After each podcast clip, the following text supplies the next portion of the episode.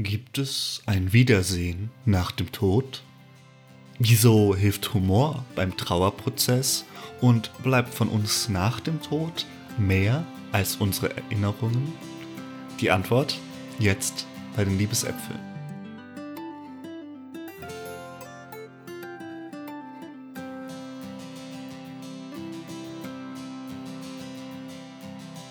Herzlich willkommen zu den Liebesäpfeln zur 13. Ausgabe unseres kleinen Podcasts über Spiritualität, Glaube und Sexualität. Heute wollen wir über das Thema Trennung und Abschied reden. Mm, mir fällt als erstes ein Veränderung und, ähm, und auch Schmerz. Aber Schmerz nicht in dem Sinn leidvoller Schmerz, sondern Schmerz, ähm, dass ich was lösen darf. So. Also irgendwie fällt mir gerade das Bild ein von, also dass wenn man weint und so, mein Papa sagt immer so, das ist, sind die Scheibenwischer der Seele. also das Loslassen sozusagen. Und das finde ich voll schön. Also Veränderung, Loslassen, Schmerz, also die Worte mhm. fallen mir als erstes ein. So. Und das Abschied und Trennung, ja, also haben was in der Welt zu tun oder außerhalb von der Welt. Also sprich Tod, aber auch Beziehungsende oder Veränderungen im Job oder so. Also, also Ende von einem wichtigen Lebenskapitel von Schule auf Universität, mhm. Universität auf Job, keine Ahnung. Genau, so. Also das sind so meine ersten Verbindungen, die ich mache. ja, das ist schon eine gute, äh, gute Überleitung zu mir, weil bei ja. mir ist es genauso. Ich habe jetzt ja acht Jahre lang in Erlangen gelebt, mit einem Jahr dazwischen in Wien und kehre jetzt im Sommer zurück nach Wien auch für einige Jahre. Dementsprechend ist das genau wie du sagst, so ein Lebensabschnittsumbruch hm. und Abschied von Erlangen, von meiner, ja, doch Wahlheimat irgendwo. Und ich kann das gut verstehen, was du sagst. Die Gefühle teilt man natürlich immer in solchen Situationen. Mir fällt der Abschied gerade nicht so schwer, hm. weil ich an die Dauer und die Standhaftigkeit von Beziehungen glaube, aber darüber können wir jetzt ja noch im Weiteren uns unterhalten.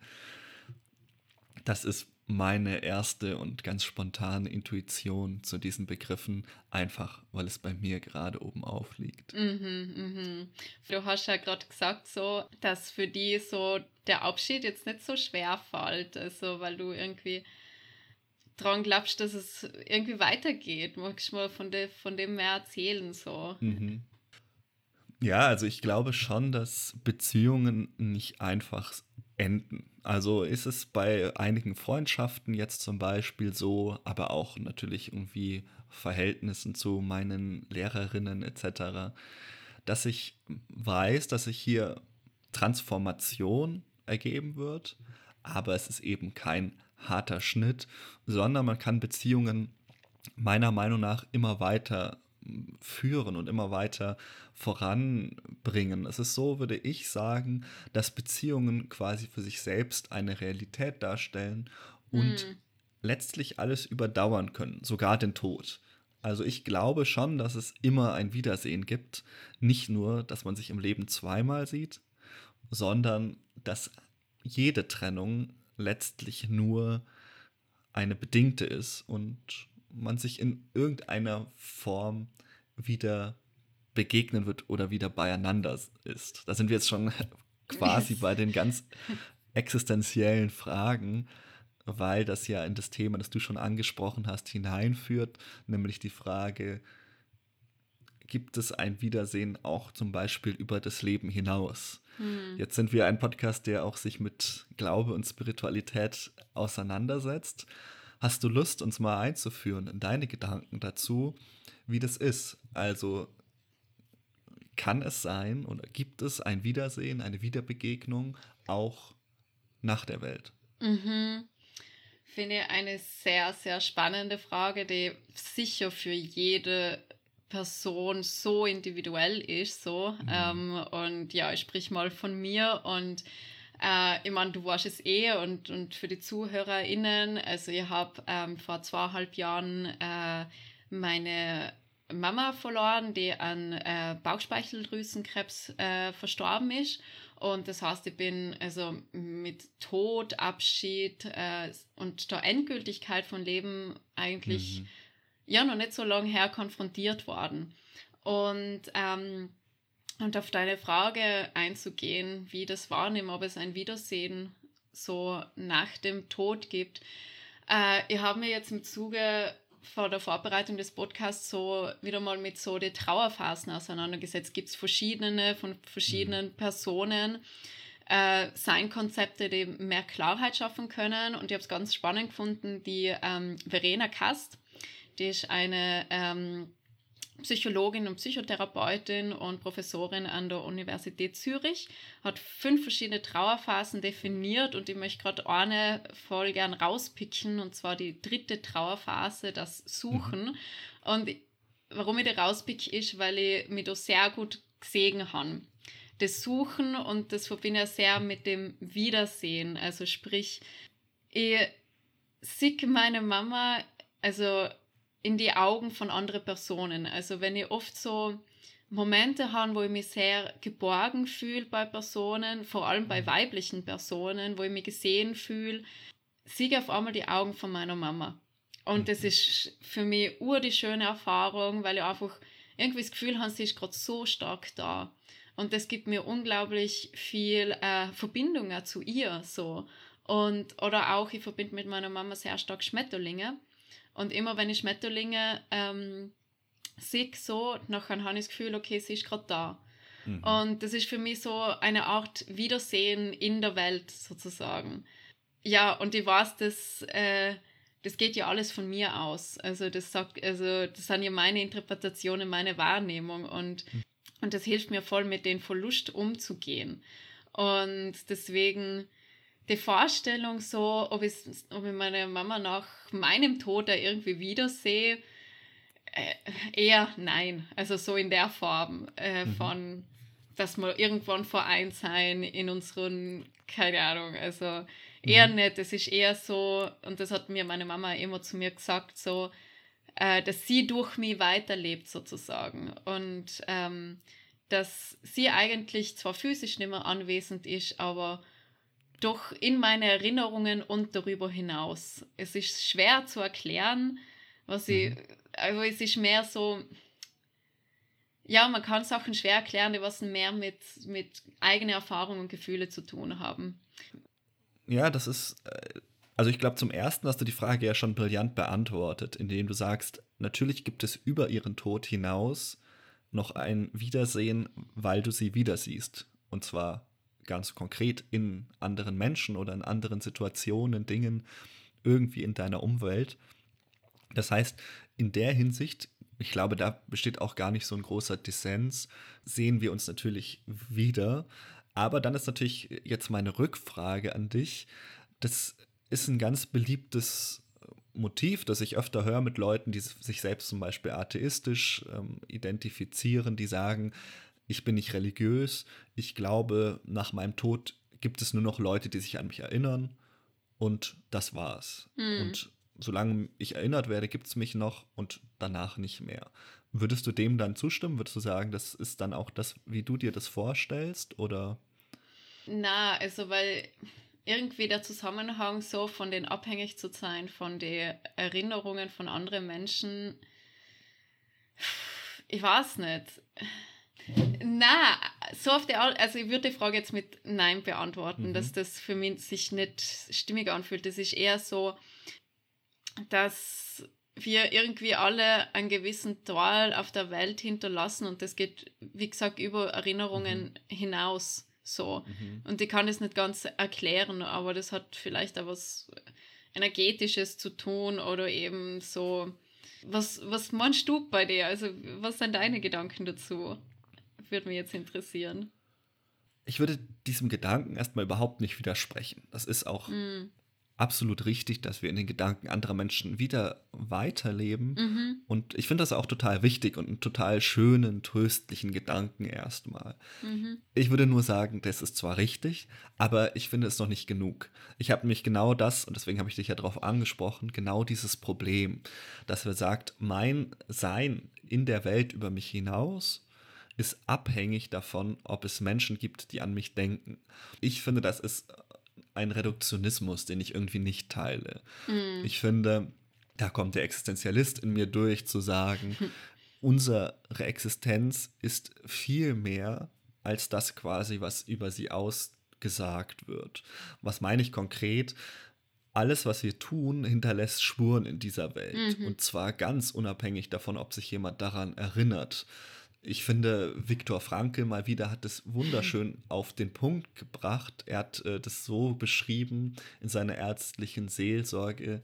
Ähm, doch herrlich ist es zu wissen, dass die Zukunft meine eigene, mit ihr die Zukunft der Dinge, der Menschen um mich irgendwie, wenn auch in noch so geringem Maße, abhängig ist von meiner Entscheidung in jedem Augenblick.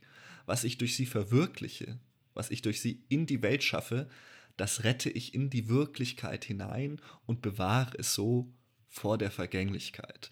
Und ich finde diese, diesen Gedanken wunderschön, dass wir die Freiheit haben, aus den unendlichen Möglichkeiten mhm. einige wenige Dinge in die Wirklichkeit hinüber zu retten. Ich finde diesen mhm. Hinüberretten-Gedanken mhm. so schön. Mhm. Und in, diesem, in dieser Hinsicht traue ich den Menschen ganz viel zu, weil ich sagen würde, wir sind unvertretbar in unserem Leben. Das heißt, nur ich kann gewisse Werke schaffen und alles, was ich tue und auch was ich nicht tue, wird das Antlitz oder die Geschichte dieser Welt auf alle Zeit prägen. Jedes mhm. Gedicht, das ich nicht schreibe, jeden Baum, den ich pflanze, jeden Freund, den ich nicht grüße, all das sind Wirklichkeiten, die ich schaffe oder eben nicht schaffe.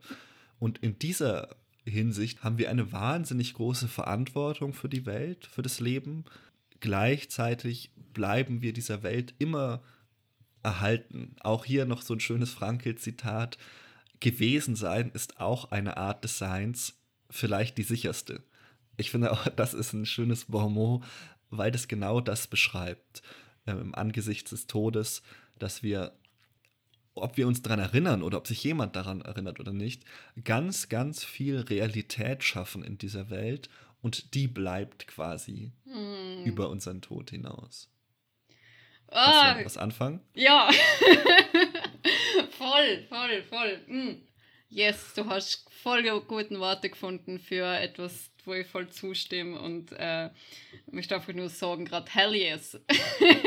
Na, also das, wo ich, wo ich voll zustimme, ist die Verantwortung und die Freiheit. Also die zwei Wörter, die sind jetzt voll stark bei mir hängen geblieben und, und auch einfach, das bringt also das, was du so gesagt hast, das bringt einen so zurück ins Leben sozusagen. Also obwohl wir gerade von Tod und Abschied mhm. nehmen sprechen, aber genau die Verantwortung gekoppelt mit der Freiheit eigentlich ist ja so, es passiert jetzt sozusagen. Also mhm. das, was wir jetzt machen, wir haben jetzt die Möglichkeit und das hat äh, ja Auswirkungen. Auch wenn es so klar sein mag, keine Ahnung, aber es hat Auswirkungen auf irgendeiner mhm. Ebene. Und das finde ich einfach voll wichtig, sich immer wieder vor Augen zu führen, so dass mhm. es auf einen selber drauf ankommt, von der Facette an Möglichkeiten, was man im Leben hat, zu tun, die Verantwortung übernimmt und eigentlich Verantwortung bedeutet für mehr Freiheit haben, wenn man sich also wenn man in die eigene Handlungskraft tritt und sich dessen bewusst ist, was man mhm. eigentlich mit der eigenen Handlung macht und dass das Auswirkungen hat nach deinem Tod sozusagen, mhm. unabhängig davon, ob du erinnert wärst oder nicht sozusagen. Und nochmal zu der Erinnerung, mir ist gerade ein Film eingefallen, ein Disney-Film, äh, Coco heißt der. Mhm. Das war der letzte Kinofilm, den was ich mit meiner Mama gesehen habe und mit meinem Papa mhm. im Kino. Und es geht halt um, ich hoffe, ich spreche es richtig aus, um, um Dias de la Muertos, also um Tag mhm. der Toten in Mexiko.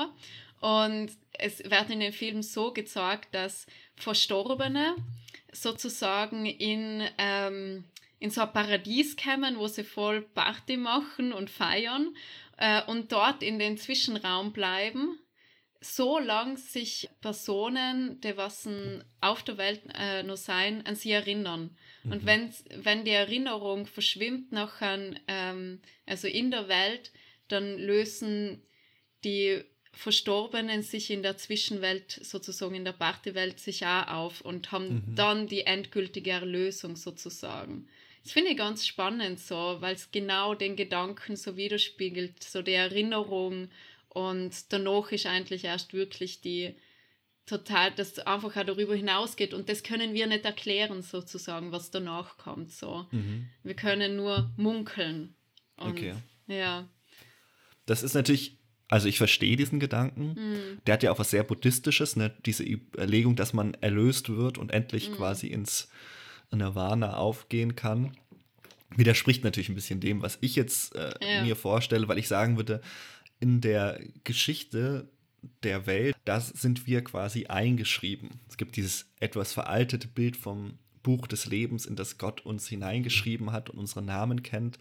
Aber auch philosophisch, denke ich, kann man diesen diesen Gedanken ja aufnehmen, wie ich es gerade versucht habe, zu sagen, wir sind eingeschlossen und bleiben quasi immer auch Teil aller künftigen Realitäten. Und das finde ich auch einen sehr wichtigen Gedanken an der Stelle und eben auch einen tröstlichen. Was ich hm. aber dennoch, also ich habe jetzt sehr Frankel stark gemacht und muss mich auch bei ihm bedanken für viele dieser Gedanken was er, was ich ein bisschen schwierig fand, da können wir vielleicht auch mal drüber reden, ist sein Umgang mit dem Sterben, weil er war zum Beispiel ein radikaler Gegner der Sterbehilfe.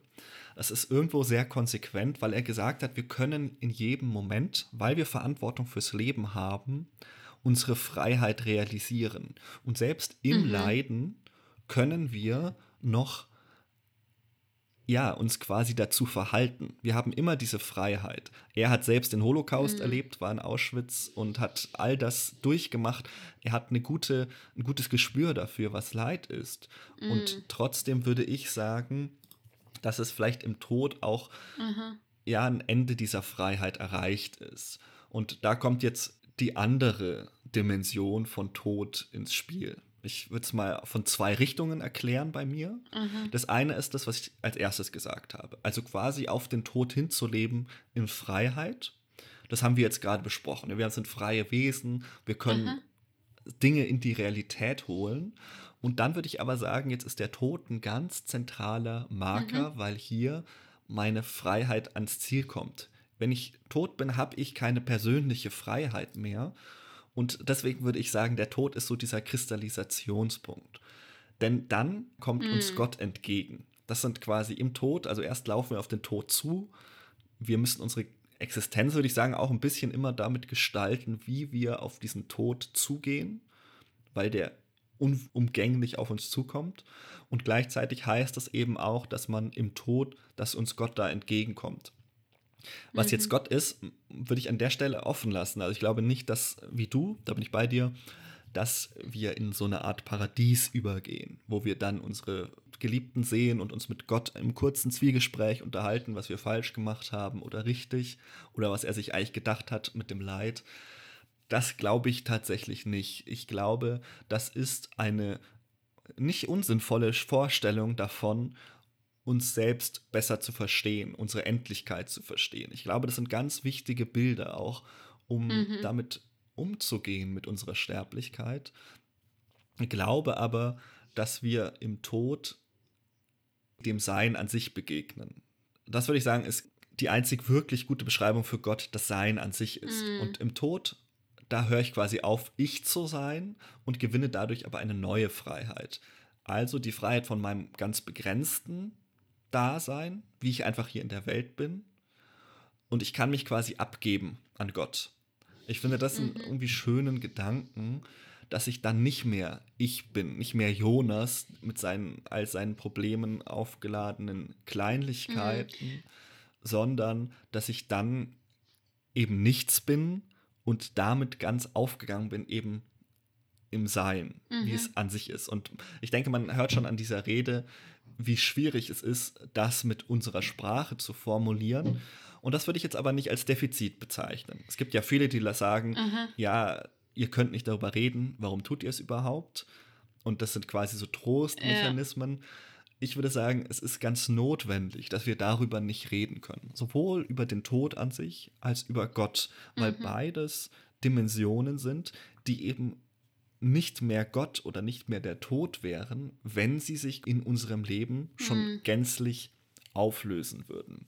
Das heißt, wir haben immer nur so eine Ahnung davon oder eine, ja, einen Hauch davon, wie Gott ist und vielleicht auch wie der Tod ist.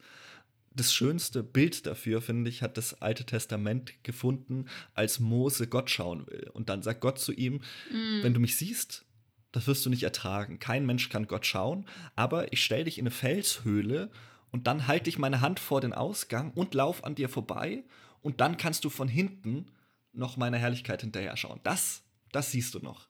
Und ich finde, das ist ein ganz schönes Bild für Gott zu sagen, wir können niemals Gott in seiner Gänze sehen, sondern immer nur Spuren davon. Vielleicht noch ein wenig des Abglanzes.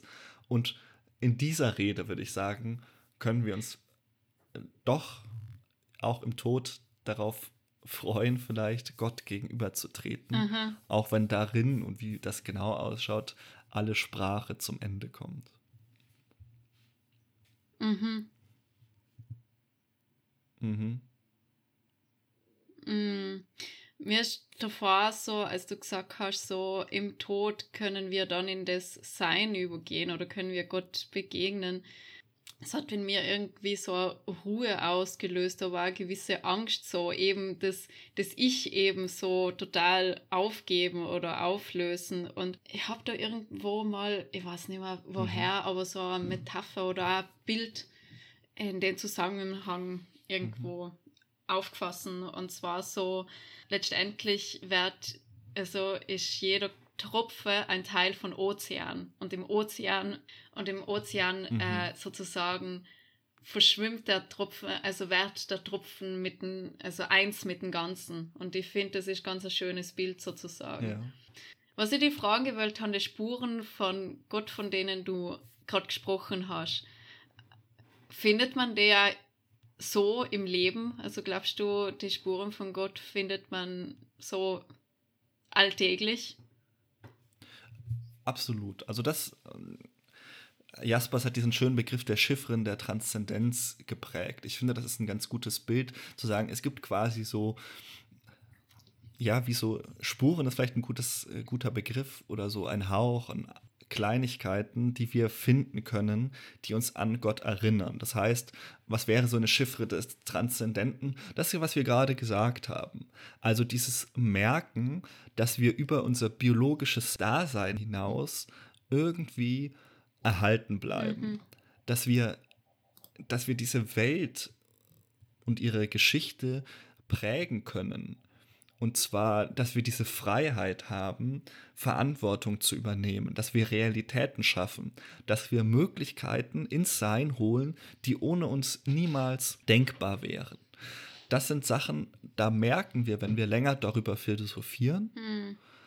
dass wir über unser biologisches, fleischliches Dasein hinaus mit dem Ganzen oder den, dem Sein an sich vielleicht irgendwie in Beziehung stehen. Mhm. Wenn wir in uns hineinschauen, wenn wir uns unserer Endlichkeit bewusst werden, wenn wir Fragen stellen nach dem Warum, wenn wir uns, wenn wir religiöse, spirituelle Erfahrungen machen, Momente, wo wir merken, ich bin nicht mehr bei mir selbst, ich bin nicht mehr ich ganz alleine.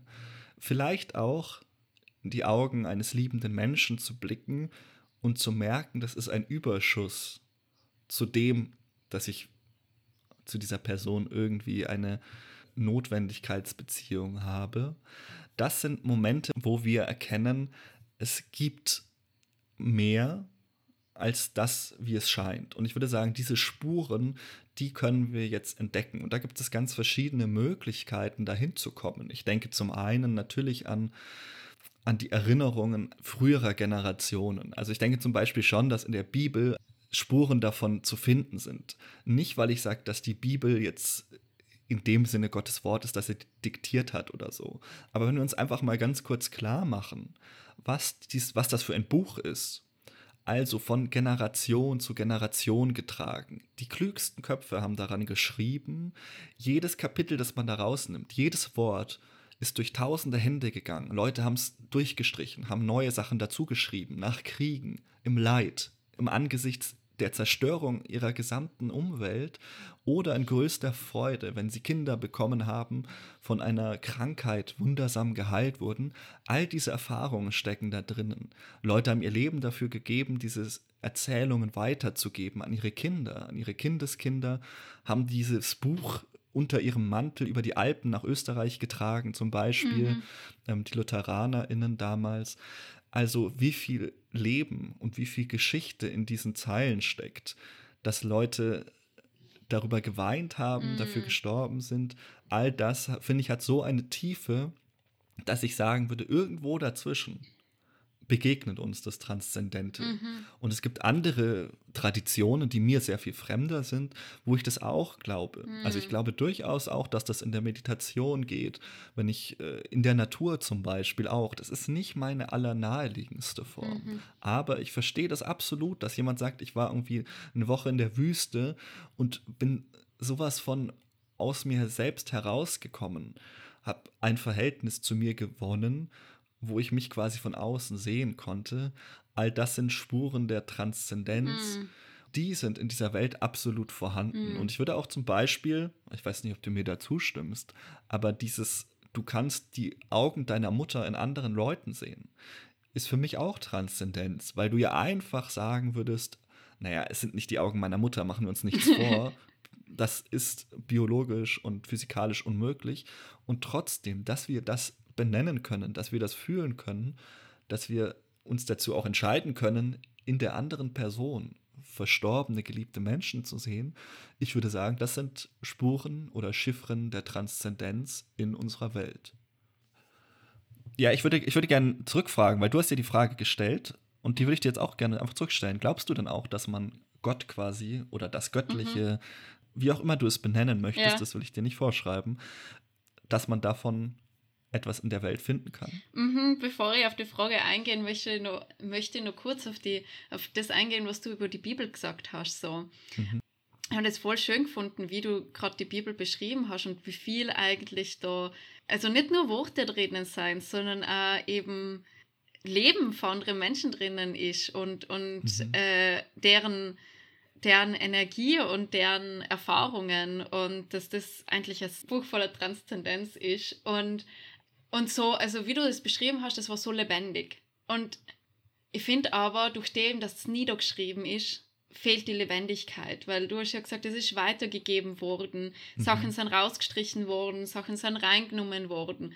Und das mhm. ist nur möglich gewesen durch dem, dass, dass eine Veränderung, eine Transformation möglich war. Es war nicht schwarz auf weiß so für eine Zeit. Mhm. Und ich glaube, deswegen fällt es mir oft schwer, also ich habe die Bibel auch noch nie gelesen, muss ich sagen, Ausschnitte im Religionsunterricht ja, mhm. ähm, aber das ist ja das, wo ich mir denke, es wäre schön, wenn die Lebendigkeit weitergelebt werden würde, also, weil es ja alles Geschichten sein und Geschichten ändern mhm. sich, es wird weitergegeben und es ist nur möglich, die Lebendigkeit von den Geschichten aufrechtzuerhalten, wenn eine Veränderung zugelassen wird. Und die Veränderung geht nur, wenn ja, wenn ich auch wieder Sachen rausstreichen kann, wenn ich ergänzen kann, wenn ich weitergeben kann. Und deswegen ist die mündliche Überlieferung für mich fast stimmiger zu dem, was du gesagt hast, als eben das Schwarz auf Weiß. So. Ja, da spricht die Katholikin gegen den Protestanten. Das ist ja tatsächlich der große Unterschied. Ich, ich verstehe dich absolut. Ja. Und das ist, muss man auch sagen. Ich würde sagen, wenn es einen zentralen Konflikt gibt im Christentum, wenn man einen benennen würde, wäre das wahrscheinlich einer der ersten, der mir einfallen würde. Also, dass man gesagt hat, 393, so jetzt ist Schluss, wir haben unseren Kanon fertig, da kommt nichts mehr dazu.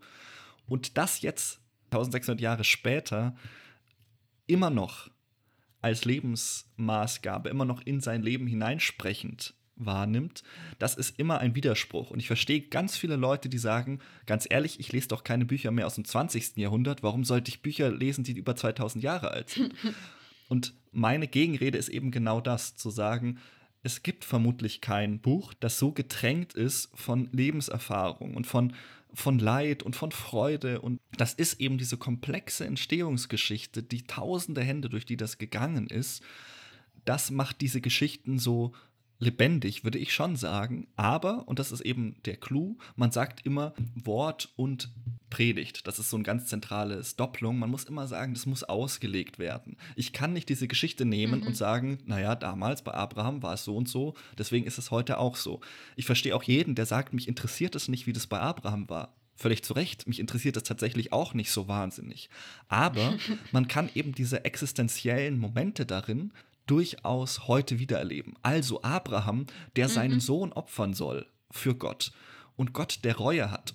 Und all diese Geschichten, glaube ich, sprechen heute immer in unser Leben, wenn wir sie versuchen, in unser Leben zu integrieren, indem wir sagen, was sind denn die existenziellen Erfahrungen, die dahinter stehen? Was ist es, was Jesus mhm. dazu angetrieben hat, so zu reden, wie er vermutlich geredet hat, soweit wir das beurteilen können. Und in dieser Hinsicht finde ich die Bibel bis heute wahnsinnig spannend, aber sie muss natürlich ausgelegt werden und darauf befragt werden, was sie für uns heute aussagt. Mhm, mhm. Gut, ja, dem kann ich wieder zustimmen, sozusagen, wie du das so erklärst. So. Dann lass ja, uns doch ja. gleich ähm, hier diesen, diesen Bogen schlagen, weil ich würde sagen, wir können es ja jetzt nochmal in unserem konkreten Thema durchexerzieren. Also Trennung und Abschied. Das fängt eben an irgendwie bei Abraham, der Stammvater, auf den sich alle monotheistischen Religionen beziehen, der trennt sich von seinem Bruder und das Volk Israel, das versucht vier Bücher Mose lang ins gelobte Land zu kommen und ist keine zwei Kapitel drin, da sind sie schon wieder auf dem Weg hinaus. Auch die Propheten, die Klagelieder Jeremias und Ezechiel. Ezechiel ist ein Prophet, der im Exil lebt, der exiliert wurde, verschleppt und der Heimweh hat.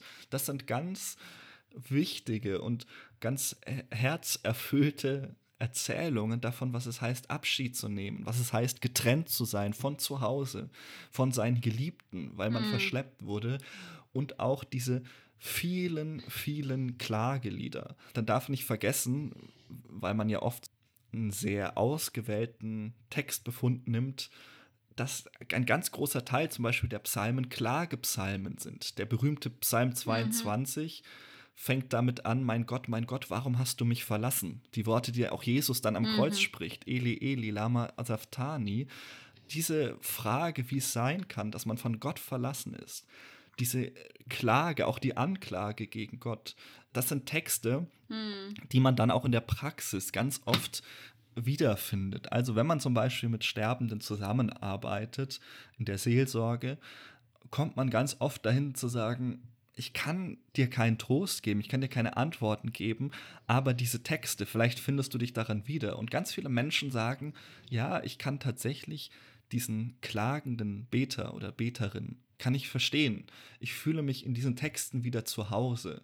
Und das sind, äh, das ist eben eine Dimension, die wir, wie ich finde, eben auch aus diesem uralten Text wieder gewinnen, weil er so reich an Leben ist. Und das Schöne ist, wenn man so eine mhm. rote Linie vielleicht ziehen würde, wir hatten das schon mal, dass Gott den Garten Eden verlässt und dann sein Volk begleitet.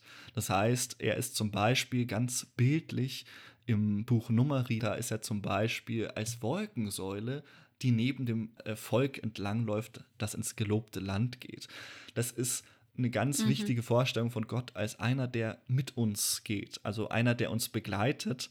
Und das ist auch eine Erfahrung, die ich zum Beispiel persönlich gemacht habe. Also wo immer ich hingegangen bin, wusste ich, dass zwei Sachen dabei sind, nämlich ich und meine Erfahrungen und gleichzeitig Gott in irgendeiner Weise. Mhm. Und ganz praktisch zum Beispiel, als ich in Tansania war da gehe ich dann in einen Gottesdienst und dann wird ein lutherisches Lied gesungen auf Swahili und ich verstehe keines der Wörter und doch verstehe ich jedes Wort, weil ich das deutsche Lied kenne mhm. und äh, merke da eben, ich kann quasi um die halbe Welt reisen und finde dort trotzdem wieder irgendwie Gott und er ist schon da, er ist schon da, um mich zu begleiten. Ich glaube, das ist etwas, was mhm. Glaubende wenn es gelingt, stützt, dass sie sagen, mhm. ich habe einen Gott, der mit mir geht, der noch nicht am Ende ist, sondern der mich auch auf meinem Weg in irgendeiner Weise begleitet. Ich glaube, das ist irgendwo vielleicht mhm. auch eine gute Beschreibung von Glaube an sich. Ja. Mhm. Ich finde es in der Seelsorgen spannend, dass in die Menschen, die in Sterben liegen, dann eben die Bibel geben wird oder gesagt wird, so wie du das erzählt hast, von ähm, vielleicht findest du die in den Texten, in den Geschichten wieder und vielleicht Menschen, die was da nicht so einen Zugang dazu haben, dass man da vielleicht ihnen so, um besser von der Welt Abschied zu nehmen, ähm, vielleicht auch die Trauerphasen äh, so das Konzept mitgibt. Also auch wenn man im Sterben liegt, dass man eine gewisse Trauer hat. Also nicht nur die Personen, die was dann an mhm. Menschen verlieren, sondern auch selber die Personen, die dem mit dem Tod eben konfrontiert sein, so wie damals meine Mama und ich habe zwar mit ihr über das nie gesprochen, ob sie die Trauerphasen so durchlebt, aber so wie ihre, ihren Prozess ein bisschen miterlebt erlebt haben, nachher kann man das schon so ein bisschen übernehmen. Also wenn ich jetzt die Trauerphasen von der Verena Kasten einmal hernehme, dann beschreibt sie die erste Trauerphase als das nicht wahrhaben wollen, also die Verzweiflung, Hilflosigkeit, die Leugnung und dass man also das nicht ähm, wahrhaben möchte, was jetzt passiert. Also unabhängig davon, ob man jetzt die Person ist, die sterben wird oder ob man eben gerade eine Person verloren hat, also die verstorben ist. Und eben, dass man keine Kontrolle mehr hat. Und ähm, die zweite Trauerphase beschreibt sie als aufbrechende Emotionen. Und das ist genau das so, was du auch beschrieben hast von den, äh, mein Gott, warum hast du mich ja. verlassen? Also in der zweiten Trauerphase ist genau das, dass eben die Emotionen hochkommen von Leid, Schmerz, Wut und Zorn, Traurigkeit und auch die Schuldgefühle, äh, so wie hätte, hätte Fahrradkette mhm. oder Zweifel, was, was soll ich jetzt machen, was wird aus mir und dann die dritte Trauerphase, was ich schon am Anfang ähm, so mal kurz erwähnt habe, das Suchen, dass eben, also jetzt in meiner Position, dass ich eben meine Mama eben in so verschiedenen Momente wieder suche und vielleicht ist das auch das, das Spurensuchen nach dem Göttlichen in der Welt sozusagen, weil du mir davor auf das angesprochen mhm. hast, so, dass ich da auch das ja, du nennst Göttliche, ich weiß nicht, in den, keine Ahnung, die Liebe von mhm. meiner Mama oder grundsätzlich die, die, die ähm, alles umfüllende Liebe, wenn man es so kitschig mhm. nennen möchte oder etwas Größeres halt, wurscht welchen Namen man verwenden möchte und eben oder auch, dass, dass man Gespräche dann mit den ähm, verstorbenen Menschen mhm. sucht. Genau, und die vierte Trauphase nennt sie den, dass man einen neuen Selbst- und Weltbezug kriegt, sozusagen. Also, dass man sich langsam der neue Selbst- und Weltbezug. Ja, das ist interessant, weil, man, also wenn ich da eingrätschen ja? darf, ist es nämlich so, ja, ja. es gibt ja die fünf Phasen des Sterbens von Elisabeth Kübler-Ross und die fangen genau gleich an. Das hast du jetzt sehr gut beschrieben. Erste Phase Ungewissheit leugnen, zweite Auflehnung und Zorn. Das ist auch der Ort, wo man dann zum Beispiel Klagegebete anbietet und sagt, ja, sei zornig auf die Welt, auf Gott, auf, auf die Krankheit, mm. was auch mhm. immer, ähm, auf das Leid. Und dann gibt es eben diese Verhandlungsphase, die du jetzt Suchen genannt hast bei Sterbenden. Da versucht man quasi nochmal zu sagen, ja, aber vielleicht geht es noch ein bisschen länger oder so. Da ist dann empfohlen, Hoffnung zu lassen, aber keine unrealistischen Erwartungen zu schüren. Und jetzt ist es interessant, weil die vierte, da gehen sie jetzt die Sterbenden auseinander von den Trauernden weil die mm, mhm. Trauernden fangen jetzt an zu sagen, neue Perspektive. Ich breche wieder in die Welt auf, während die vierte Phase im Sterben meistens die Depression ist. Und das ist dann auch der Punkt, wo die Seelsorge vielleicht ihre größte Stärke hat. Das ist der Punkt, wo du auch keine, also da kannst du noch Schmerzmedikamente geben, aber da sind die Leute auch austherapiert in der Regel. Da ist es oft einfach gut da zu sein, am Fuß des Bettes zu sitzen als Seelsorgerin, ähm, Vertrauenstexte vielleicht mit den Menschen zu reden, beten, wo sie das noch können und wünschen. Das sind quasi Vermöglichkeiten. Alles, was irgendwie den Menschen noch ein bisschen Trost geben kann. Und die letzte Phase ist dann die Annahme. Und da ist, da bist du dann quasi vielleicht wieder in der vierten Phase von Cast, nämlich dann, wo nochmal Hoffnung gestärkt wird und ähm, wo man auch Wünsche, letzte Wünsche nochmal artikuliert in der Regel. Das ist weil, wenn diese Phrasen überhaupt jemals in dieser Ordnung und Gleichförmigkeit mm. eintreten, sind das so typische Merkmale des Sterbeprozesses. Und du hast recht, die sind bei Cast durchaus ähnlich oder bei Jorik Spiegel zum Beispiel, der hat ähm, Ähnliches formuliert. Und das ist insofern interessant. Also ich finde es spannend, weil das sind immer so Sachen, die lernen wir halt als SeelsorgerInnen. Aber ich finde es interessant, dass du das quasi als eine Lebenspraxis auch äh, etablieren möchtest. Sonst ist es ja immer eher das, was du quasi als der Begleiter, die Begleiterin lernst. Und ich finde es äh, spannend, dass du sagst, es könnte quasi selbst um das Wissen um diese Phasen Teil sein der Linderung.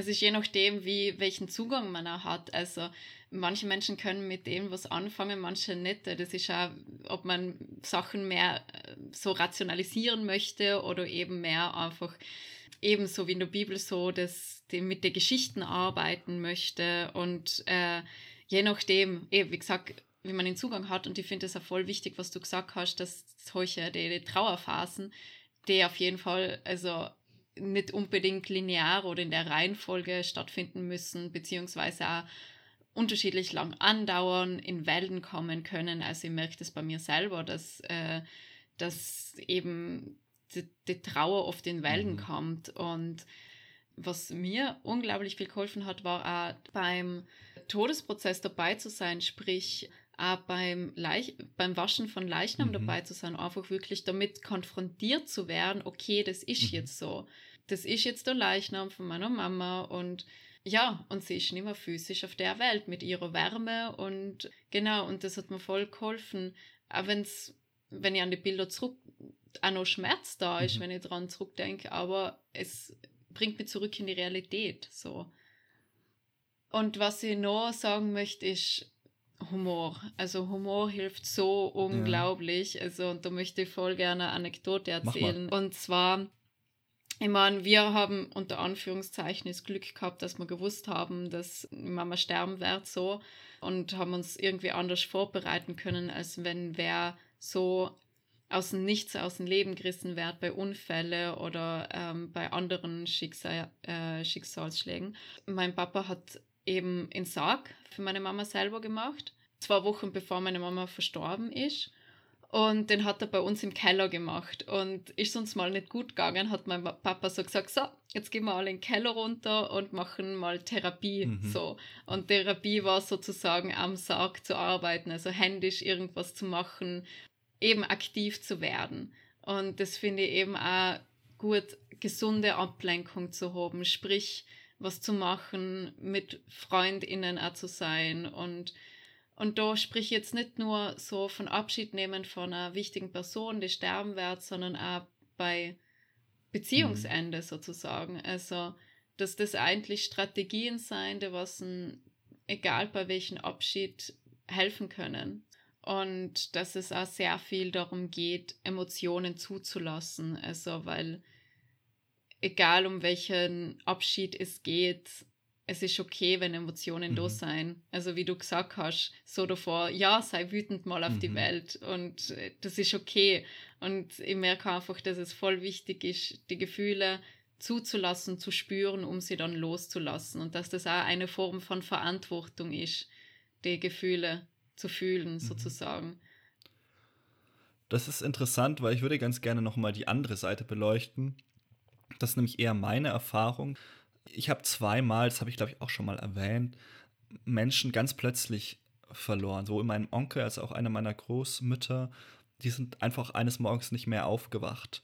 Also der Gegenfall. Nicht, dass du quasi den Sterbeprozess begleitest, sondern dass Menschen plötzlich nicht mehr da sind. Und ich finde, auch das ist wahnsinnig wichtig, im Umgang mit dem Tod und hat mich viel über das Leben gelehrt. Das meinte ich ja vorhin, als ich meinte, was der Tod für mich bedeutet. Dieses, ja, was Heidegger quasi die Eigentlichkeit des Seins nennt, also immer schon den Tod vor Augen zu haben und dadurch ganz anders auch in menschliche Beziehungen zu gehen, weil man eben bei jedem Abschied, sei er auch nur temporär, nicht weiß, ob er nicht definitiv ist. Also wenn wir heute unseren Podcast beenden, weiß ich nicht, ob ich dich nochmal hören und sehen werde in diesem Leben.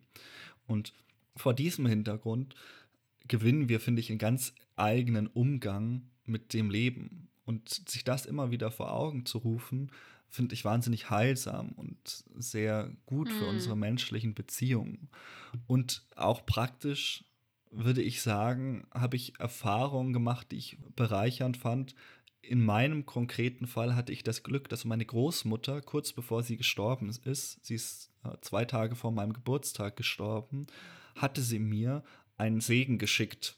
Also katholische Großmutter und die hat mir, weil sie wusste, dass sie hm. an meinem Geburtstag im Urlaub sein wollte, sie war dann natürlich schon tot, dass sie keine Zeit haben würde, mir zu schreiben, mich anzurufen, schickte sie mir eben diesen Segen, weil sie nicht vorher gratulieren wollte. Und das war so, mhm. war irgendwie schön, weil ich merkte, dieser Segen ist jetzt irgendwie von einem Geburtstagssegen zu einem Lebenssegen geworden. Die letzten Worte meiner Großmutter waren ein Segen, den sie mir mitgegeben hat.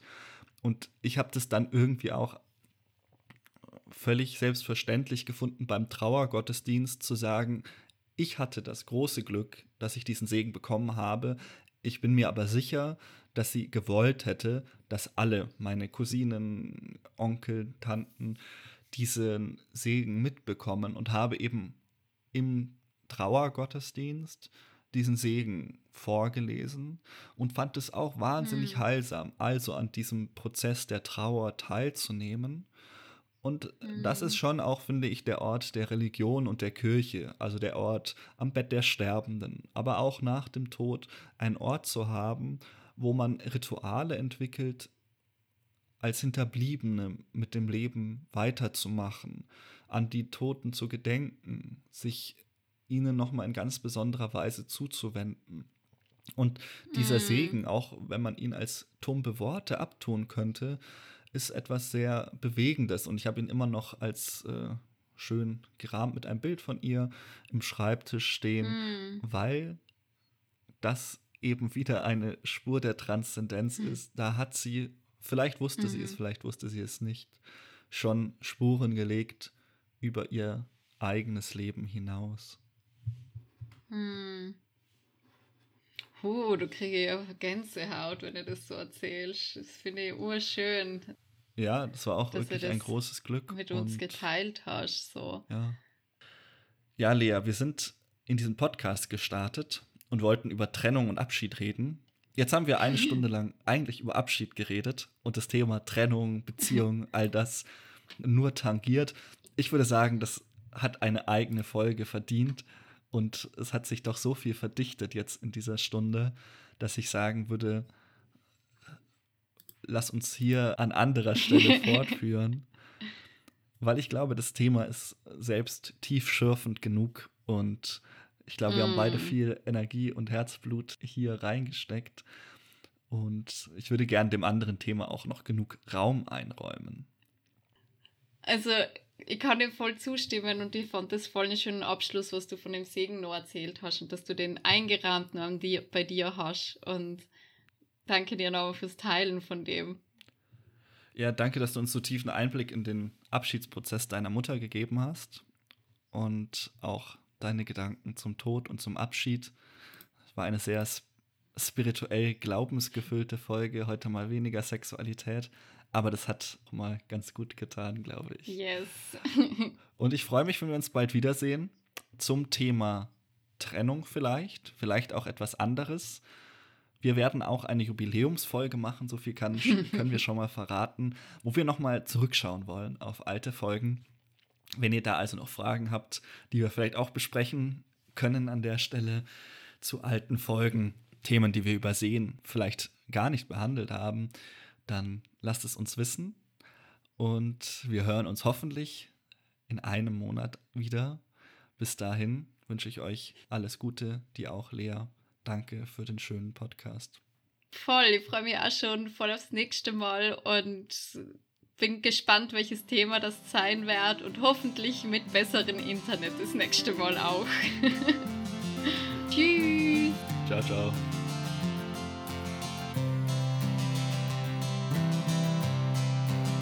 Nach dem Ende des Lebens widmen wir uns nächstes Mal einem Thema vom Anfang und davor. Wir wollen über die Jungfräulichkeit reden. Gibt es die überhaupt? Und wie war das gleich der Mutter Gottes? Für unsere Rückschau zu unserem ersten Geburtstag freuen wir uns weiter über Fragen, Kritik und Anregungen. Wenn es etwas gibt, worüber wir also mal reden sollten, dann schreib uns. Möglichkeiten dazu findest du in der Podcast-Beschreibung.